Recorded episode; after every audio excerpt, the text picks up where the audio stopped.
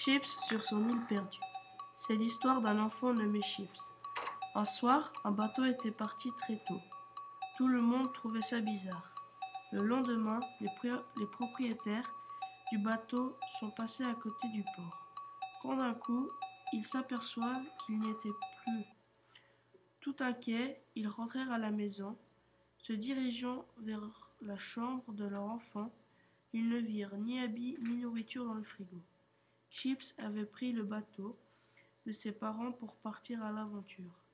Mais il n'avait pas remarqué que le bateau manquait d'essence. Alors celui-ci s'est arrêté au milieu de la mer. Chips avait peur, il voulait appeler ses parents, mais il n'y avait pas de réseau.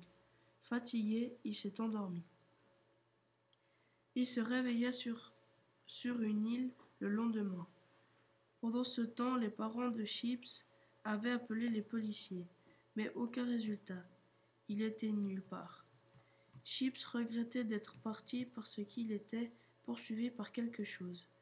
Il commença à courir avec peur quand il vit un indigène. Capturé, il se débat. Arrivé dans la grotte, les indigènes préparèrent un feu pour pouvoir le manger. Mais Chips ne le laissa pas faire, ne se laissa pas faire. Il se détachait et courut vers la lumière. Il se cacha dans un buisson. Les indigènes n'avaient pas remarqué qu'il s'était enfui. Quelques mois plus tard, toujours perdu, Chips avait vécu plein de choses atroces. Se faire poursuivre par des indigènes, avalé par une poule géante, tomber dans un gouffre où il avait où il découvra un trésor très vieux qui datait de 1803. Chips, tout heureux, décida maintenant de devenir un chasseur de trésors. Mais par conscience, il pensa à ses parents, qui sont drôlement inquiets.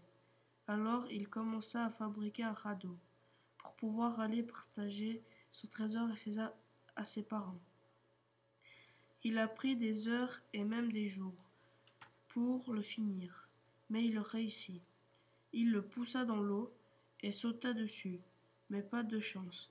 Il se fait attaquer par des requins et mangé par une baleine. C'était fini pour lui. Il ne pourra pas partager ses aventures et ses trésors à ses parents. Les parents ne se posaient plus de questions sur Chips. Quand d'un coup le trésor remonta à la surface, et il se dirigeait vers la ville. Un pauvre qui vivait au bord de la mer avait récupéré le trésor et il devenait riche.